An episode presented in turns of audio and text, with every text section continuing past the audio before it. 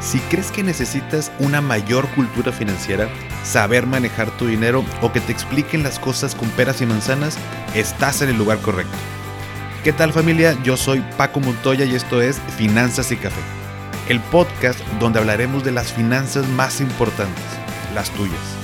Sin más, comenzamos.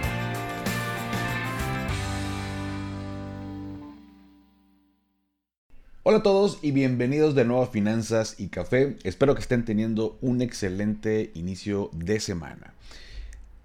Una película que cuando estaba más chavo me gustó mucho eh, y hasta la compré, la tenía en VHS y esto me convierte en, por supuesto, un chavo ruco para todos los que tuvimos eh, videocasetera en VHS. Pero bueno, fue una protagonizada por Will Smith llamada Yo Robot o I Robot en inglés. Dice... Eh, donde muestran cómo los robots toman control del mundo y se rebelan contra la humanidad. La neta, muy buena película, eh, pero hay una escena donde, donde Will Smith, como es un detective de homicidios, está platicando con un holograma del doctor. O sea, no, está el doctor como tal eh, físicamente, sino que es un holograma. Y la conversación va más o menos así. Llega Will Smith, y le dice, hola doctor. Y le contesta, todo lo que sigue hijo es resultado de lo que ves aquí. Y dice Will, ¿hay algo que quiera decirme? Y contesta el doctor, lo lamento, mis respuestas son limitadas, debes hacer las preguntas correctas. Y le pregunta de nuevo a Will Smith, ¿por qué está buscándome? Y le contesta, confío en tu juicio. Normalmente estos casos no requieren de un detective de homicidios, le dice Will Smith. Y le contesta el doctor, pero nuestras interacciones no son del todo normales. ¿Estás de acuerdo? Y le dice Will, tiene razón. Pero bueno, ¿hay algo importante que quiera decirme? Y le contesta de nuevo el doctor, lo lamento, mis respuestas son limitadas. Debes hacer las preguntas correctas. Y finalmente le pregunta Will, ¿por qué se suicidó? Y le contesta el doctor, esa detective es la pregunta correcta. En muchas ocasiones, y puse este ejemplo de este pequeño diálogo de, de la película, pero en muchas ocasiones no hacemos la pregunta correcta y recibimos a cambio respuestas que no estamos buscando o respuestas incorrectas. Pregúntale a tu novia, esposa, eh, cuando esté enojada, oye, ¿por qué estás enojada? Y vas a entender de lo que te digo. Nada, bueno, fuera de broma. Pero queremos respuestas y queremos soluciones. Eh, pero te has puesto a pensar que tal vez no estamos eh, pues, haciendo las preguntas correctas. Quédate conmigo en este episodio porque te voy a platicar de pues este tema que se me hizo bastante bastante interesante porque lo veo en todos lados, en grupos, estoy metido en grupos en Facebook, eh, en, eh, sigo cuentas de Instagram, pero sobre todo, sobre todo en la parte de los grupos. En grupos de Facebook me refiero de inversiones. Eh, por ahí estoy en uno que se llama, creo que Inversiones MX, por ahí otro de CETES, otro de Hey Banco. O sea, como no, no de las mismas empresas, sino que la gente crea comunidades o crea grupos y por ejemplo, de CETES, y todo el mundo pone ahí dudas de CETES. Y que de Hey Banco y pone de Hey Banco. Y que sí, inmobiliario y también de inmobiliario. Entonces yo estoy muy metido en estos grupos, eh, pues justo, justo para ver qué es lo que preguntan las, las personas, qué temas son los que se necesitan o qué confusión hay de pronto que podamos esclarecerlo acá en el, en el podcast. Pero normalmente no hacemos las preguntas correctas. Pero bueno, vamos a dar inicio, no sin antes aquí los que están viendo en YouTube, con mi rico cafecito mm, para poder eh, pues platicar este episodio de todos los lunes.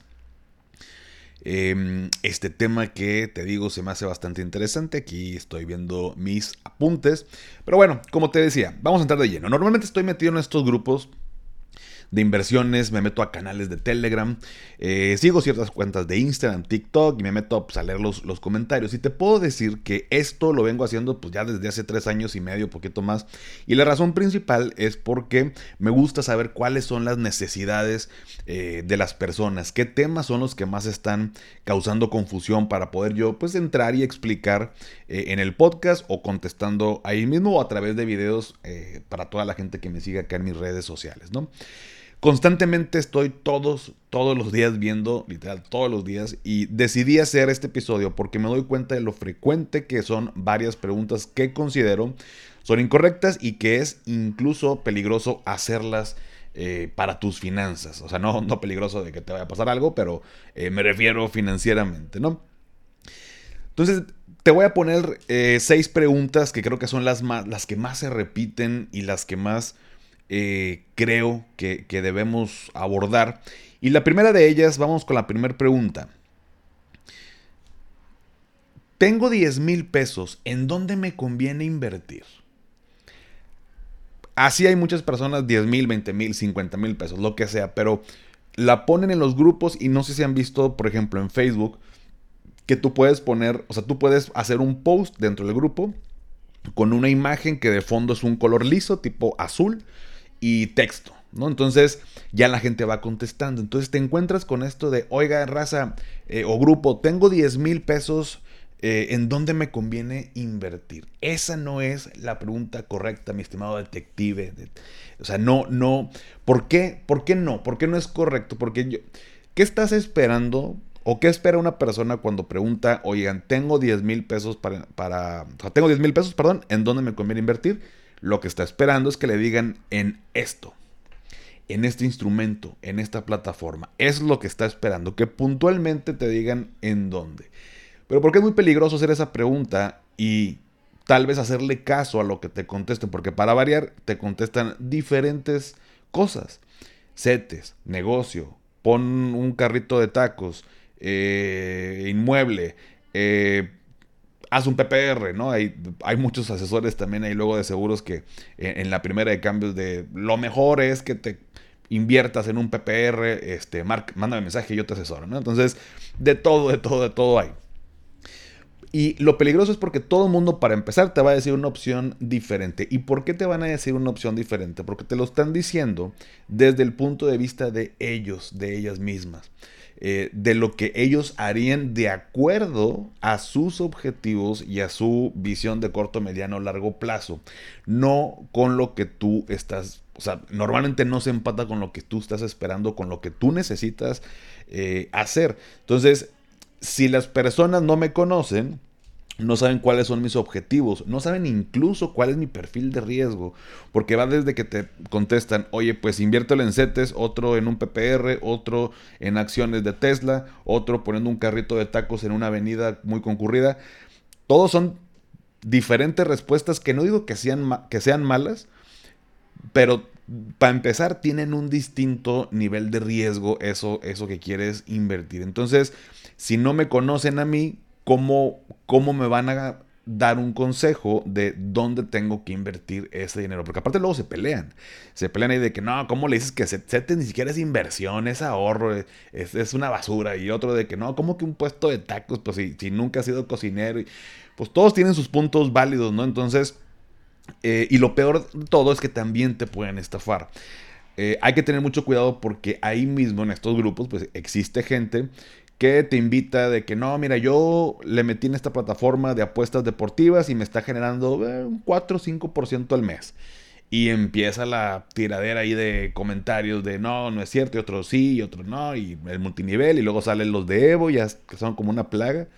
Em, entonces te pueden estafar, puedes perder tu dinero por andar haciéndole caso a un grupo de personas que los une un fin común, pero que no conocen tus objetivos, tus metas, tu perfil de riesgo, tu eh, flujo mensual, o sea, eh, nada más tienes 10 mil ahorita y puedes tener más o no, o sea, absolutamente, absolutamente nada. Entonces, eh, al final del episodio te voy a decir cómo lo podemos preguntar. O sea, no nada más es decir, están, está mal y ya. No, por supuesto. El, chiste es aquí aprender y, bueno, ¿qué podría preguntar que me ayude a tomar una decisión de lo que yo necesito que saber o que necesito que me respondan. Pero preguntar así, tengo 10 mil pesos, ¿en dónde me conviene invertir? No es la pregunta correcta.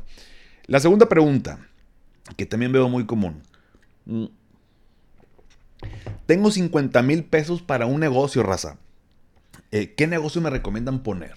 Puta, peligrosísima. Se me hace que peor que la anterior. Y es muy parecida porque de entrada queremos, y lo puedo entender, de, verdad que lo puedo entender porque estamos buscando cómo maximizar eh, pues la ganancia de nuestro dinero al meterlo en algún lado o, al momento de emprender. Pues todos buscamos hacer crecer nuestro patrimonio. Pero al igual preguntarte, oigan, ¿qué me recomiendan emprender? Te topas con N cantidad de, de respuestas y de ideas que te dan. Pero emprender desde el punto de vista, y con esto me, voy a hacer un doble clic, porque no quiero que se malinterprete, pero emprender, porque, eh, por ejemplo, es más, les voy a poner un ejemplo, no sé si recuerdan, digo, esto no es tan viejo, pero hace no tanto tiempo, eh, que será unos, será unos 10 años por ahí, em, empezaron a vender y se pusieron de moda unos que le llaman spinners, que da cuenta que era como un tipo híjole, no sé cómo explicarlo, pero era una cosita que comprabas en un Oxxo, ¿no? Te lo ponías entre el dedo índice y el pulgar y tenía como tres aspas, pero bueno, el centro no se movía de tal manera que tú girabas o le pegabas a un aspa y empezaba a dar vueltas. Y, y quitabas el dedo índice y pues se quedaba aquí, daba vueltas, ¿no? Era todo el pinche chiste del, spinner, ¿no? Tal cual como su nombre. Da vueltas, te desestresaba. La neta, yo en algún momento me prestaban uno. Fíjate que nunca tuve uno, la verdad es que sí me llamaba la atención. Nada más como para jugar ahí un ratillo. Eh, pero te desestresaba porque estabas como pensando, platicando, estabas como que dándole vueltas al spinner. Pero se empezaron a vender en todos lados. Había en cada esquina, en todos los oxos. Em, era, era una. Era una plaga. Era una plaga los spinners. Quien, quien recuerda esos eh, podrá coincidir conmigo, en todos lados había un spinner.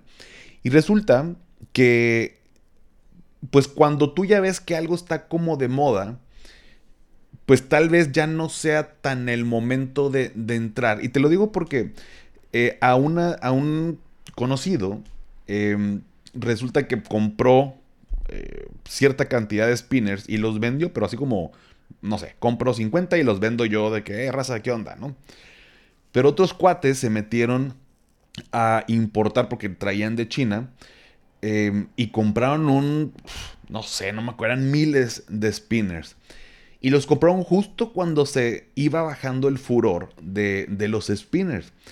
Y ya no sabían, se le quedaron muchísimos ahí que ya no alcanzaron a vender porque la gente ya no estaba... Em, buscando un spinner. Ya había varios meses que dices, pues ya, o sea, fue la moda y fue el momento, pero pues ya, o sea, tenías un spinner, pues y te diste cuenta que no había tanto chiste, era nada más como la novedad. Y el problema fue que justo importaron, porque fueron, eran, eran, creo que entre dos o tres personas, pero importaron de China porque, pues les dijeron de que, güey, los spinners se están vendiendo como pan caliente, güey. O sea, no sé, inviértele 100 mil pesos y los vendes y le sacas el triple y dice 300 mil. Porque era la moda, porque le dijeron, eh, con eso te vas a meter una lana.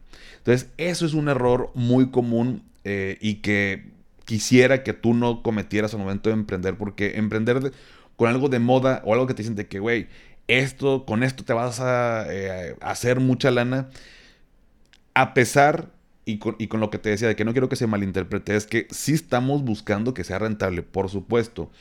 Pero partiendo del punto de vista de tomar una decisión, porque eso está de moda, porque ahorita eso está pegando y demás, no creo que sea la decisión más inteligente, sobre todo si quieres tener un negocio que quieras que perdure a través del tiempo. Si es nada más un, una transacción de oigan, pues ahorita no sé, estoy en el eh, en un equipo em, de foot y, pues hay unas medias que están muy, muy padres y pues compré y se las vendí a mi equipo de foot. Es como, ah, pues hice un negocio ahí interno porque pues la raza quería esos, esas medias que estaban chidas, no sé, eh, marca tal, y pues yo las compré y se las vendí. Ah, bueno, pues hiciste un, un eh, como le dicen la raza luego, un business, ¿no? O sea, y ya. Pero si quieres emprender, como preguntan acá, de que, oigan, tengo esto, ¿qué negocio me recomiendan poner? Es porque estás buscando un negocio que perdure. Si tú te vas con el negocio de moda, con el que te dicen que te vas a meter una lana eh, y demás, normalmente terminas quebrando y terminas, termina no siendo exitoso. Entonces es bien peligroso preguntarle, eh, porque aparte creo firmemente, porque yo lo vivo con mi negocio y también con mi proyecto de, de finanzas y café, que a pesar de que son rentables, no partieron desde eh, una moda o algo que me dijeron que tenía que hacer. Partieron de un, pues, un propósito, una intención, un objetivo, eh, una fortaleza que descubrí. O sea, partiendo de ahí, el dinero eh, es una consecuencia y se va a dar y va a perdurar. Te lo digo por experiencia y Dios quiera que esto siga creciendo, pero así eh, es como he visto que han sido los negocios más exitosos. Tengo, eh, afortunadamente, cuento con amigos que tienen sus negocios y que son prósperos y que le dan muy bien. Entonces también puedo notar ciertas características y, aprendo de ellos también de cómo, qué no hacer y qué sí hacer. Por eso te lo digo, eh, hacer esta pregunta en el grupo de, oigan, ¿qué puedo emprender con esta lana? Pues tómalo como ideas, pero normalmente vamos a lo mismo. Te van a decir cosas que ellos o ellas creen que es bueno, pero para ellos, porque ellos sí pondrían eso, porque, em, no sé, siempre sale el, mi primo puso un puesto de tacos y le está yendo con madre, pues sí, ¿y dónde vive el primo? A lo mejor vive cerca de donde vive mucha, mucha raza. Em, no hay tanta competencia alrededor. El primo también es, es este, bueno para la cocina y le quedan ricos.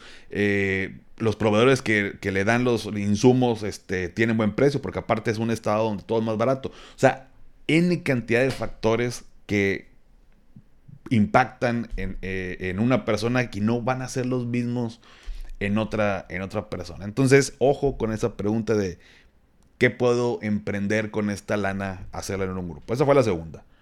Mm. La tercera, un poquito más enfocado al tema de inversiones. Veo que luego ponen fotos.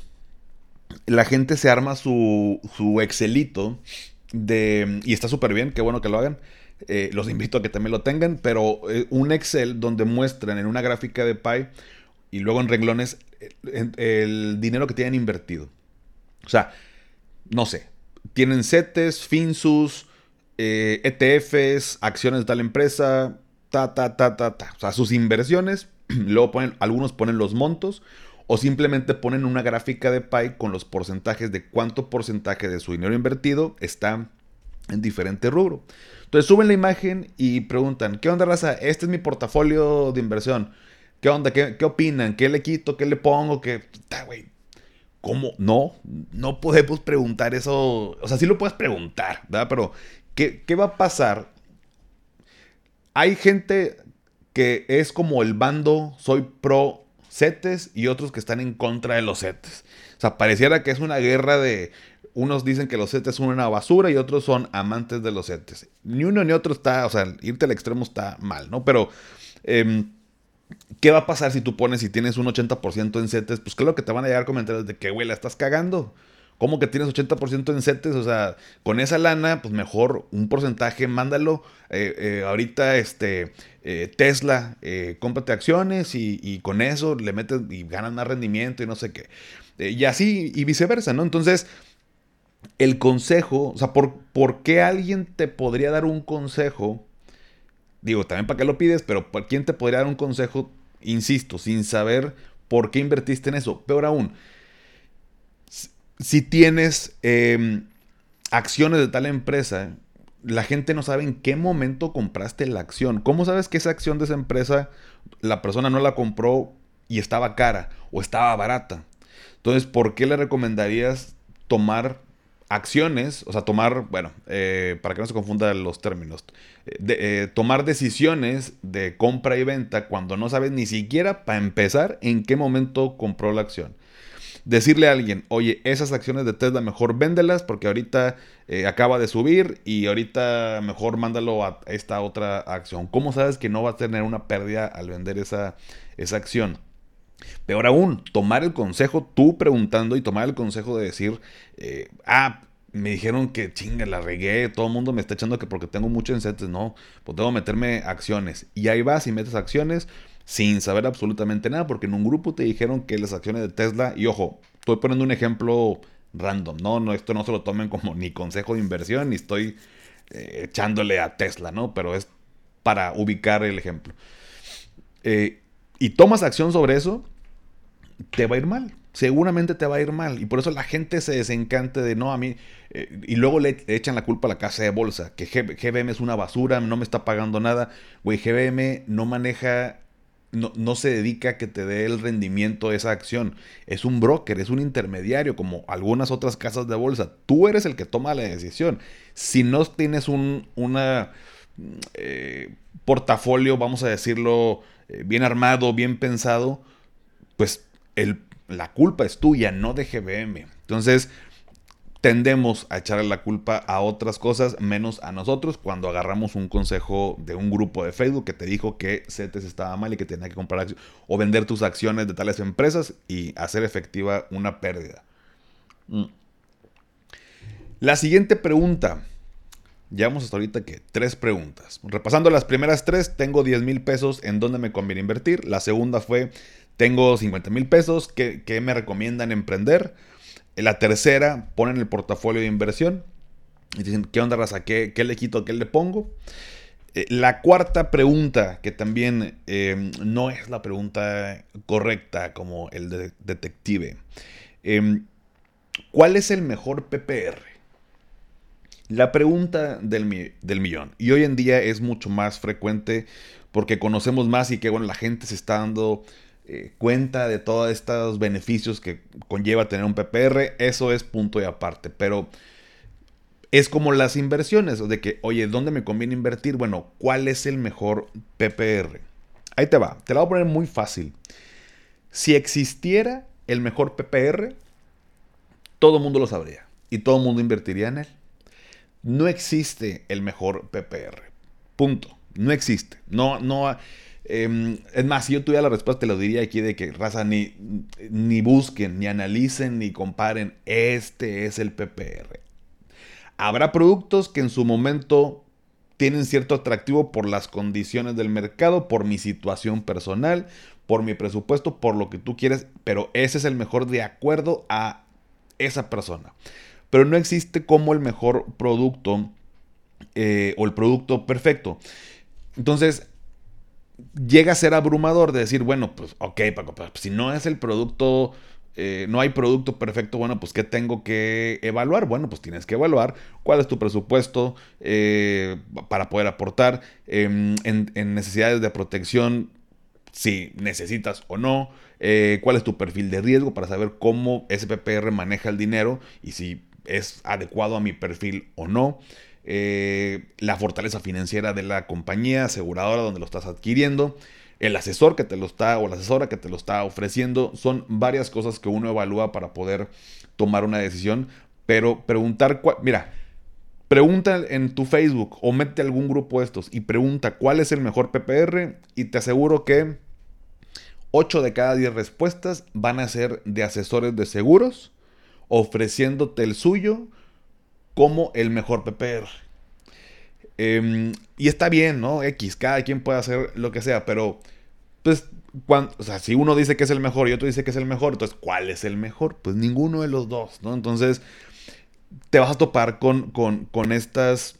Em, y vaya, yo me dedico a esto y por eso te lo, te lo digo, de pronto puede ser un poco sesgado la, la respuesta de alguien que te lo puede ofrecer, pues porque te voy a ofrecer el que yo tengo y el que yo ofrezco a mis clientes, punto. O sea, si yo, si yo nada más tengo una aseguradora para ofrecer, pues te voy a ofrecer ese.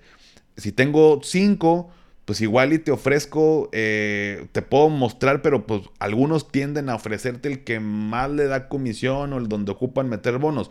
No todas las personas son así, para que no me vayan a este, caer luego con este eh, reclamos. Yo sé, yo sé. Y también em, gente que ha asesorado con el tema de PPR me, llega conmigo eh, y, de hecho recientemente eh, con si está escuchando este podcast Alfonso que nos echamos como dos, tres pláticas y, él comparó diferentes PPR, ¿no? De Seguros Monterrey, que es el que yo le, le ofrecía, el de eh, GNP, el de Allianz y demás, armó una tablita, eh, platicamos pros y contras. Eh, y de acuerdo a su situación, vimos cuál era el mejor. Y en otros casos me ha tocado decirle, no me acuerdo el nombre de la chica, pero igual si está escuchando el podcast, le, ofrecían también otro de mm, Prudential o de GNP, no me acuerdo. Y de acuerdo a la aportación, le convenía más el otro y le dije, mira, yo directamente no te puedo ofrecer eso porque no manejo esa compañía. Conozco gente, tengo colegas de, esas compañías que son de mi confianza. Si necesitas, te contacto. O sea, ya tienes a alguien, pues dale para adelante, pero yo haría ese otro. Si necesitas, ahí te va. Al final le pasé el contacto a una persona. Sinceramente ya no sé qué, qué, pasó después. Fue algo reciente, pero el, punto es ese. El punto es, em, si yo pregunto cuál es el mejor PPR, me pues me pongo muy de pechito para que pase esa situación y a lo mejor el primero que me responda es el que voy a tomar y a lo mejor no necesariamente es el, mejor PPR. Entonces hay que tomar en cuenta esos puntos eh, que te menciono. Y es complicado también generalizar, más bien es analizar la situación de cada persona. Entonces antes de preguntar eso, mejor acércate con un asesor, con una asesora y evalúa esos puntos, inclusive compara contra otras eh, opciones. Pero en un grupo, en redes sociales, preguntar cuál es el mejor PPR, van a ser respuestas sesgadas. E insisto, yo me dedico a esto, por eso sé de este lado cómo, cómo funciona ese tipo de cosas. Mm. Pero bueno, digo, también cada quien está, está persiguiendo la chuleta, eso no, no tiene nada de malo y al final pues también son, las compañías son productos eh, buenos. Lo que quiero es que tomes una buena decisión y que no, que no te arrepientas de haberlo, de haberlo hecho. Pero todo, todo es bueno. Peor, peor es no hacer nada. Al igual con las inversiones y con emprender y con todo. Pues, peor es nada. Nada más ojo con eso. La siguiente pregunta, la quinta y penúltima pregunta. ¿Qué es mejor? ¿CETES o una SOFIPO? Pues depende para qué. ¿Para, qué quieres meter el dinero de entrada? ¿Para qué quieres meter... Eh, cuál es el nombre y apellido de ese dinero que vas a meter o no? O nada más es porque sí. Em, ¿Qué criterios estás utilizando para comparar ambas opciones? ¿Rendimiento? ¿Liquidez? O sea, ¿a poco hay una mejor que otra? O sea, porque si te digo, oye, Finsus te da el 14% al año de rendimiento y CETES el 11%. ¿Qué, me contestarías? ¿Cuál para ti es, la mejor opción? Seguramente muchos dirán que, ah, pues, pues Finsus, porque me da el, 14%. Va. Eh, oye, em, ¿qué pasa si durante el año tú quieres hacer un retiro de ese dinero que invertiste? ¿Qué pasa en una Sofipo como Finsus, Supertasa y demás? No te van a dejar. No se puede. No se puede retirar. No hay una venta anticipada. Oye, en CT sí en CETES sí hay posibilidad de tener una venta anticipada de tu, de tu inversión. Entonces, cambia tu opinión. Entonces, en vez del, de Finsus o de una Sofipo me voy para CETES, pues estás evaluando ahí más entonces el tema de liquidez. Entonces, ¿qué estás buscando tú? CETES no es mejor que una Sofipo, ni una Sofipo no es mejor que CETES. Oye, el riesgo, no, pues una Sofipo tiene un mayor riesgo eh, y CETES es lo más seguro. Ah, entonces te interesa la seguridad de, tu dinero, ah, bueno, pues entonces te aceptes. Entonces va a depender de ciertos puntos a evaluar, pero en sí, a lo que voy con estas preguntas em, es, oye, ¿qué es mejor, CETES o una SOFIPO? También te van a contestar exactamente lo mismo. No, CETES por esto, SOFIPO por esto otro. Y no, y no va por ese lado. El, el punto es qué es lo que tú estás buscando, cuál es tu objetivo y de acuerdo a eso y también tu perfil de riesgo, tu presupuesto, el plazo, mil cosas. Y de acuerdo, bueno, no, no mil cosas, la verdad es que son ciertos puntos, no, no, es ni siquiera complicado. Y ya teniendo claro eso es, ahora sí, ¿qué opciones tengo? ¿Dónde, o sea, de acuerdo a lo que yo necesito, ¿qué opciones tengo? Pero poner a competir dos productos y que te respondan no va a servir absolutamente nada, vas a tener respuestas de, de todo tipo, ¿no? Y por último, la sexta pregunta que está relacionado con el tema de acciones. Y dicen de que, oye, eh, no sé, ponen y voy a continuar con, la misma, con el mismo ejemplo para, para este, relacionarlo, pero eh, imagínate que un chavo invirtió en acciones de Tesla y pregunta en el grupo, ¿no? Y pone, ¿quién más invirtió en esta acción? Está, vi que está cayendo la opción, la, opción, está cayendo la acción. Entonces, que vendo o no vendo, eh, o, invierto más, o, qué hago, raza. ¿Ustedes qué han hecho los que invirtieron en Tesla? Otra vez una cantidad infinita de respuestas de que no, es que para qué vendes es de largo plazo. O no, sí, vende ahorita porque este, es, un, es una burbuja, va a reventar y va a quebrar y, eh, vas a ver y como también pasa con el tema de, Bitcoin, ¿no? Entonces, pues no, no son picafresas que compras y vendes en un, eh, eh, no sé, en el mercado, en la calle. O sea, tienes que tener claro, sí o sí, cuál es tu, horizonte. O sea, vas a comprar acciones, o sea, quieres hacer trading es otra cosa. Quieres a largo plazo es otra cosa. La evaluación de qué, en qué empresas invertir va a depender del horizonte de tiempo, tu riesgo y tu objetivo. Ahora, ¿Por qué invertiste en esa empresa? ¿Cuáles fueron las razones que te llevaron para invertir en esa empresa? ¿Evaluaste los estados financieros? Hablando del tema del análisis fundamental, ¿sabes evaluar un estado financiero o no? ¿O simplemente la compraste porque la raza en Discord, en Twitch, en esta, eh, este, luego comunidades que, ah, sí, este, yo invertí en, Tesla y, y puta, ¿cómo cuando ponen de, por ejemplo, los, los, eh, los que invierten en cripto? Que no tengo nada en contra de pronto de los que tienen ahí como sus estrategias. Yo no soy fan de las criptomonedas, sinceramente. Pero siempre ponen cuando, este, que va a subir y ponen un, un este, como cohete. Y ponen to the moon. O sea, como que se va a disparar la chingadera y nunca, este, sube. O sea, es una jalada todo este tipo de cosas. Entonces, eh, si nada más fue por moda, porque, eh, pues además lo hicieron como pasó con los mendigos NFTs, que creo que hay cosas que se pueden rescatar de esa. Bueno, no, no en sí los NFT, sino tipo la, la parte de blockchain.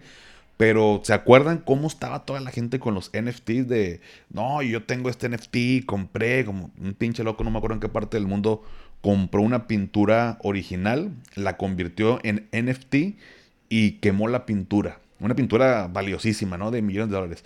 El güey se va a estar dando de topes porque nadie en el pinche mundo va a comprar es NFT, no tiene un, valor. Entonces, si lo hago por moda, porque aquel güey me dijo que comprara el pinche NFT del changuito o una acción de, Tesla, porque todo el mundo en el grupo, aquí la raza está, sí, ya abrí GBM o esta casa de bolsa, ya invertí en Tesla y qué pedo, qué más, en qué más invierten raza o qué, qué, qué invertimos. No es, un, no es un grupo de alcohólicos anónimos para darnos apoyo. O sea, bueno, o sea, no, no es de, eh, ah, sí, invierten esto. Todos invertimos en, todos vamos a invertir en Tesla. Eh, oigan, la acción de, eh, o el Bitcoin, todos vamos a invertir en Bitcoin. Y, a ver, ¿y qué onda, raza? ¿Qué más o qué? ¿Qué hacemos? Así no va. Así no va. Si tú crees que esa es la manera, pues bueno, vas a aprender, a, ¿cómo, ¿cómo te lo diré de una manera más suave? Pero pues uno aprende los errores. yo entiendo también cuando estamos chavos tenemos toda esta creencia, o sea, uno lo entiende ya cuando está más grande, ¿no? Pero tenemos esta creencia de los adultos también pendejos y yo no saben, ¿no? Ya están obsoletos, ya no saben qué, qué onda, esto es lo de ahorita y, y luego te hacen la madre y te dices, puta, qué razón tenía mi papá o qué razón tenía y uno va aprendiendo a tomar riesgos eh, pues, con mayor precaución, con un mejor análisis, más pensados, porque ya te pasó, ya te pasó estando más chavo. Eh, si tú eres un, chavo, una chava, eh, pues de verdad tómalo como un consejo no pedido, pero em, busca, al tomar una decisión, o sea, sí busca diferentes eh, fuentes de información y asegúrate pues simplemente de que estás tomando una buena decisión. O sea, no tienes que estar 100% seguro de algo, pero tienes que estar lo suficientemente seguro para hacerlo. Y ese consejo me lo dio mi papá cuando me casé. Me decía, este, mi hijo, yo no estaba 100% seguro de casarme con tu mamá, pero estaba lo suficientemente seguro de que sí lo quería hacer. Y ese porcentaje pequeño, pues me di cuenta que era nerviosismo y luego incertidumbre y pues una familia y, ¿sabes? Entonces, em, lo mismo pasa con las cosas en la vida. No tienes que estar 100% seguro, pero tienes que estar lo suficientemente seguro para hacerlo. Si estás un 20% seguro, no lo hagas. No lo hagas. a lo mejor no porque vayas a una mala decisión, sino está muy de la chingada estar intranquilo, intranquila, porque no sabes si tomaste una buena decisión. Y a la primera de cambios lo que va a pasar es que, no sé, invertí en Tesla, pero no estaba seguro, pero lo vi en un grupo, porque alguien puso y preguntó.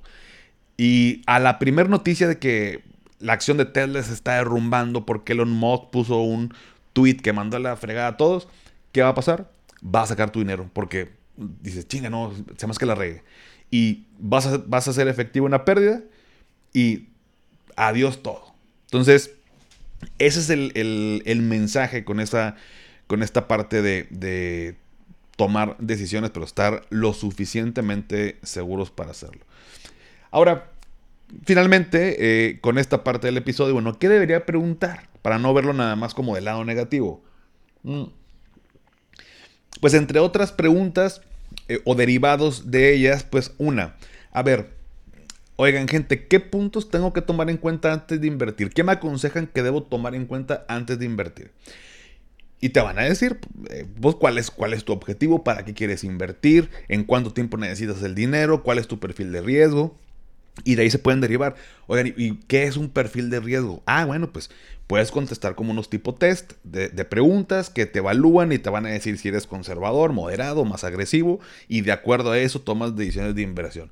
Y te puedes ir por ahí, pero estás preguntando desde el punto de, de o sea, uno es responsable de las acciones que está tomando, no por, no le aviento la pelotita al otro. Entonces cuando yo pregunto para saber qué tengo que hacer, estoy tomando responsabilidad de mis acciones. Entonces, una pregunta puede ser esa. Otra es, oigan, ¿qué pasos debo seguir antes de emprender? ¿Qué debo tomar en cuenta antes de emprender? O, eh, ¿Debe ser por la lana? O sea, ¿ocupo dinero para emprender?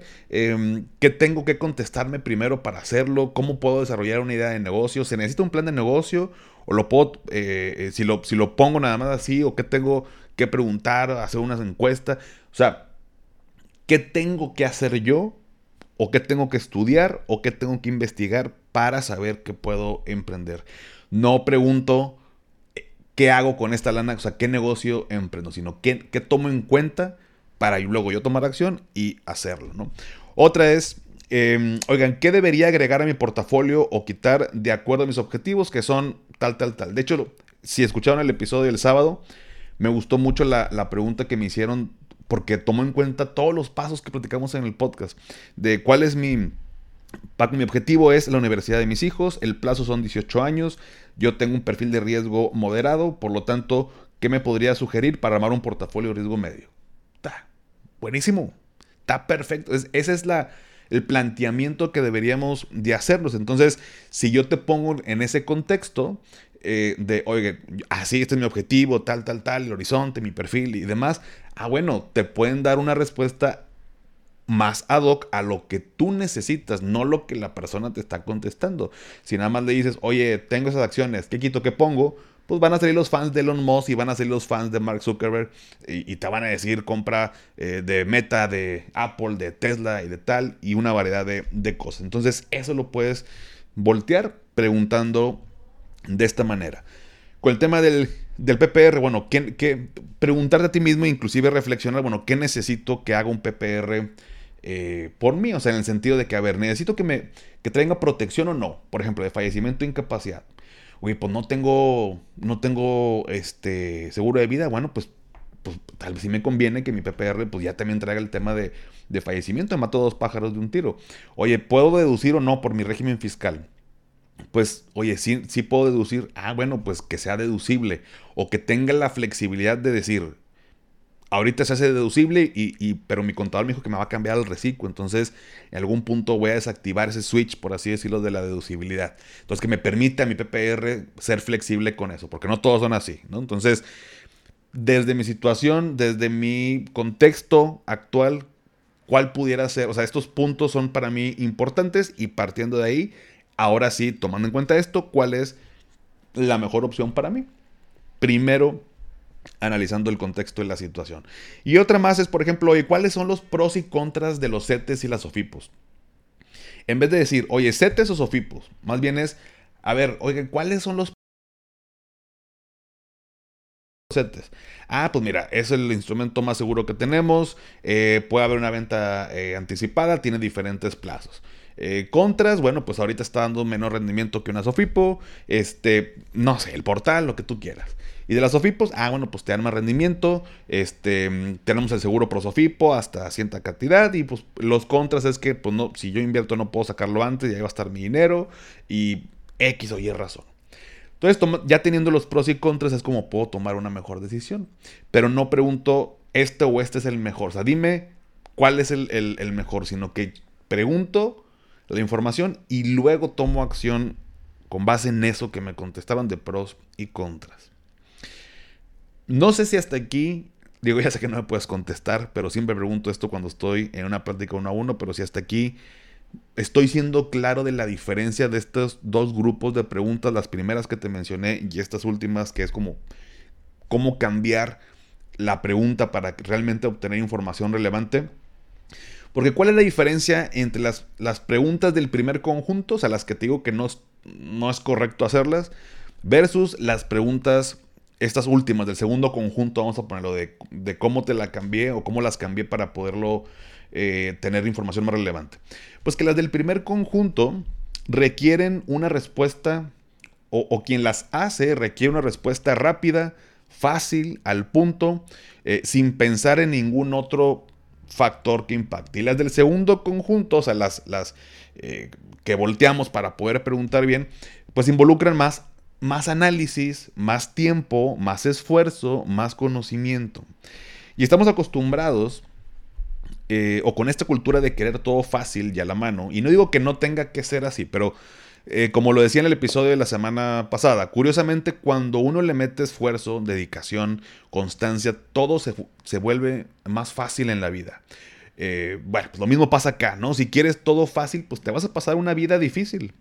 Pero si primero haces lo difícil, te vas a pasar una vida más cómoda y con mejores decisiones.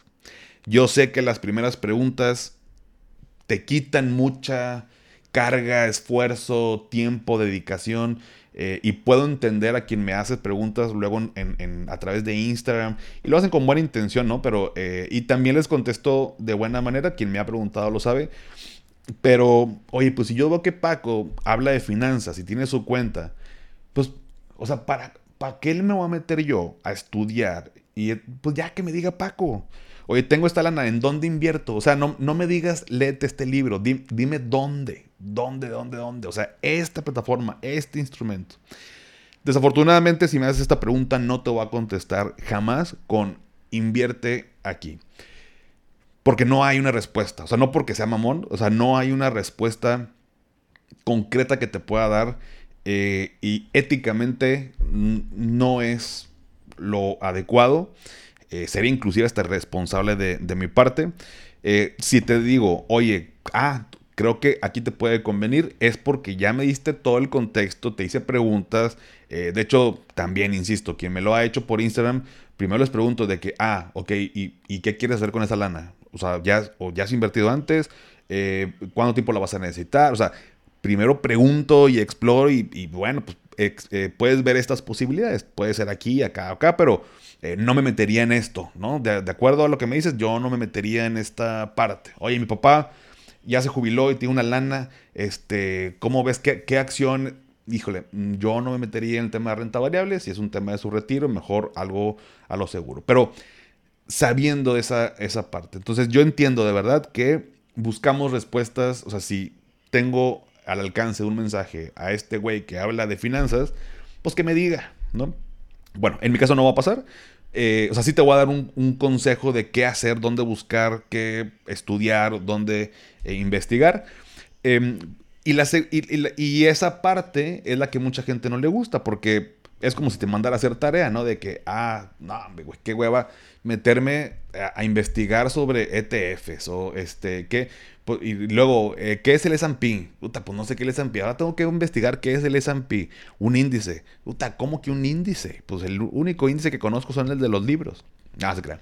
o sea, un índice. O sea, eh, ¿qué tengo que hacer para saber qué es eso? Entonces, ese proceso de estar investigando justo es el que me ha llevado a saber más cosas y es el que creo que debemos hacer todos.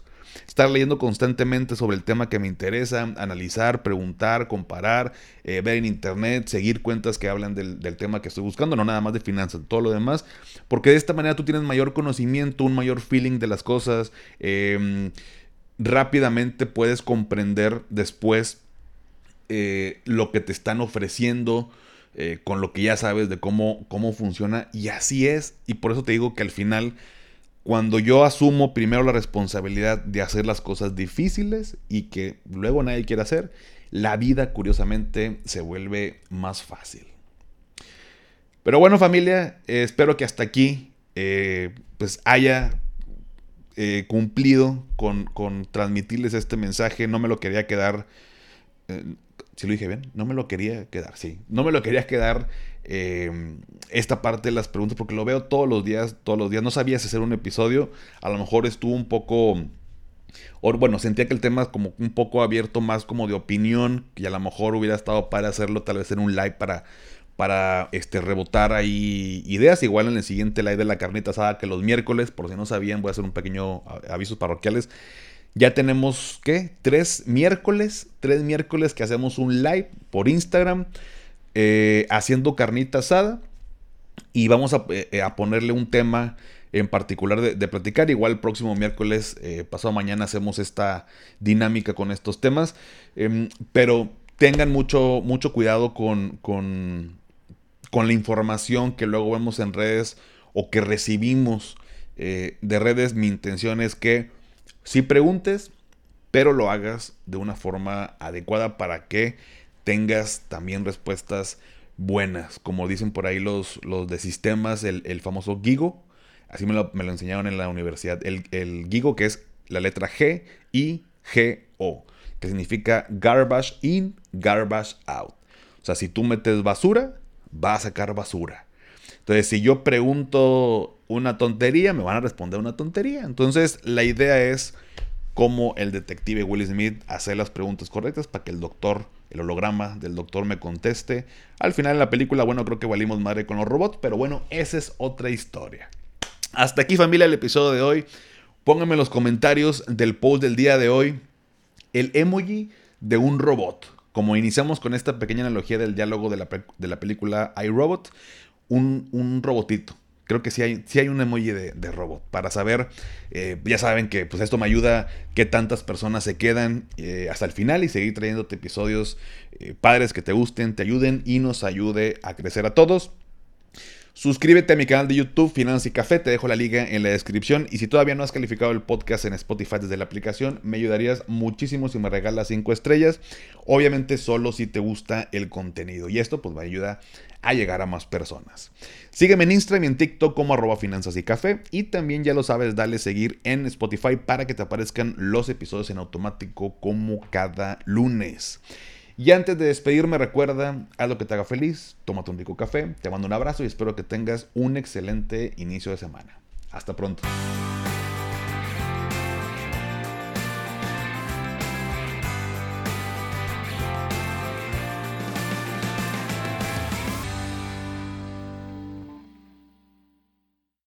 ¿Nunca te alcanza para lo que quieres? ¿Le tienes miedo al crédito, los seguros, las inversiones, al pues no te preocupes más, estás en el anuncio de 30 segundos correcto. Bienvenido a Maldita Pobreza. En este podcast te daremos hacks para entender tu seguro de gastos médicos, sobrevivir al hot sale o el buen fin, ahorrar e invertir en bienes raíces. Maldita Pobreza, producido por Sonoro. Busca Maldita Pobreza en cualquier plataforma de podcast.